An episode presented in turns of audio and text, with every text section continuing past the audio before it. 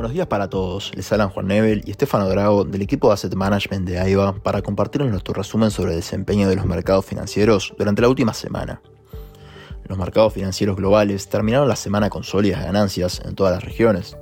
Los principales índices en Estados Unidos finalizaron con el S&P 500 ganando 2,4%, el Dow Jones subió 2,3% y el Nasdaq 3,3% en positivo. En cuanto a Europa, el Eurostock 600 finalizó la semana con una ganancia de 5,5% y por el lado de Asia, el Nikkei 225 y la bolsa de Shanghai crecían 2,5%. La semana estuvo marcada por muchos importantes datos económicos, que impulsaron fuertemente los mercados tras darle optimismo a los inversores. Estados Unidos añadió el mes pasado el menor número de puestos de trabajo de 2021. Las señales son contrarias. El desempleo también bajó y los salarios crecieron más de lo esperado, lo que indica un mercado laboral fortalecido, que podría complicar la toma de decisiones de la Fed sobre la dirección de las tasas de interés. Sin embargo, el miércoles se publicó el dato de inflación de junio. El índice de precios al consumidor en Estados Unidos subió menos de lo esperado en el mes de junio. La inflación subió 0,2%, con lo cual la inflación anual se ubicó en 3%. Esta cifra es inferior al 4% registrado en el mes de mayo y estuvo por debajo del dato esperado, que era de 3,1%. Este es el nivel más bajo desde marzo de 2021, lo que supone una fuerte desaceleración con respecto a la marca del 9,1% registrada en el mes de junio de 2022. La caída de la inflación se ha pronunciado fuertemente en los últimos meses, lo que alentó a los inversores. El IPC subyacente, que excluye los elementos más volátiles como los alimentos y la energía, bajó hasta el 4,8% anual. Se esperaba un 5%.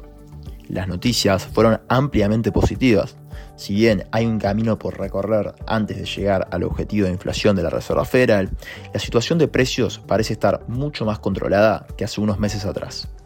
Además, el índice de precios al productor de junio subió un 0,1% en el mes por debajo de las expectativas.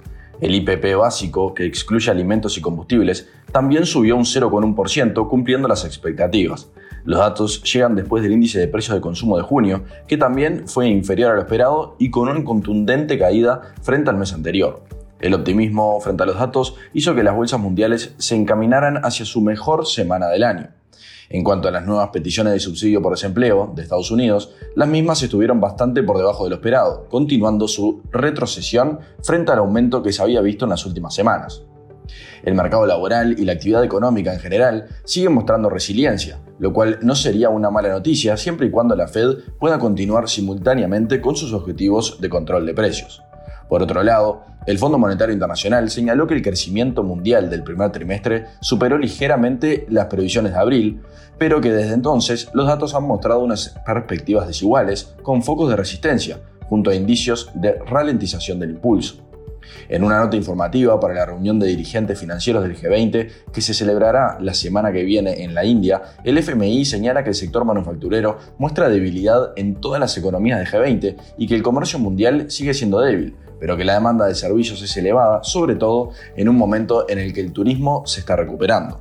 En otras noticias, Alphabet anunció el despliegue de su chatbot de inteligencia artificial, PARD, en Europa y Brasil, un lanzamiento que supone la mayor expansión del producto desde su lanzamiento en febrero, y plantea un enfrentamiento con su rival ChatGPT financiado por Microsoft.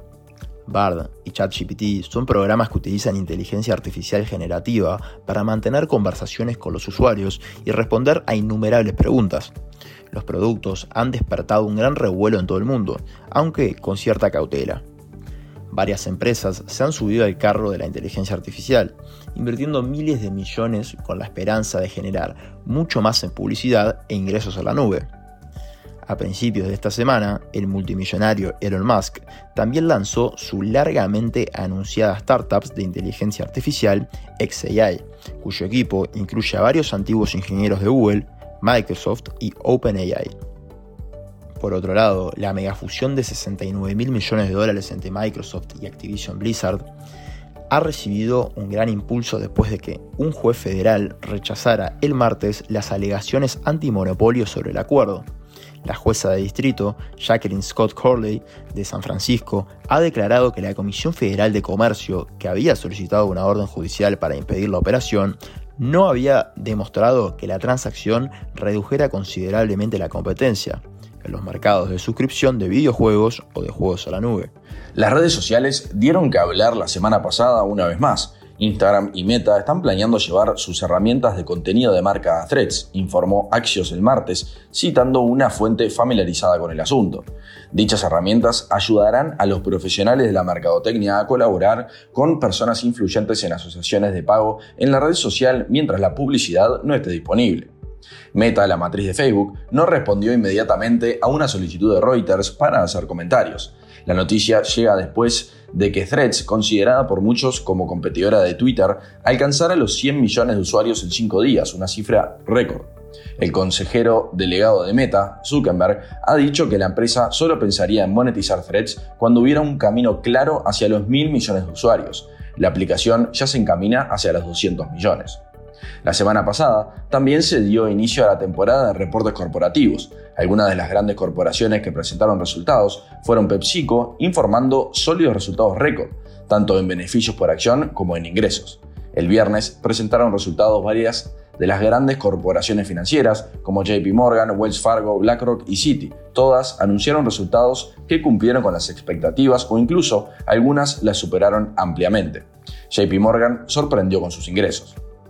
Estamos entrando en otra semana crucial para los mercados donde se destacan Estados Unidos las ventas minoristas, los permisos de construcción, las ventas de viviendas de segunda mano, el índice manufacturero de la Fed de Filadelfia y las nuevas peticiones de subsidio por desempleo. Por el lado de Europa, la inflación de la zona euro y por el lado de China, el PBI del segundo trimestre. En cuanto a reportes corporativos, esta semana presentan resultados gigantes como Bank of America, Morgan Stanley, Tesla, Netflix, IBM, Goldman Sachs y Johnson Johnson. Hasta aquí llegamos con nuestro resumen semanal de noticias. Cualquier consulta o comentario adicional, no duden en contactarnos a nuestra casilla de Investment Support. Muchas gracias.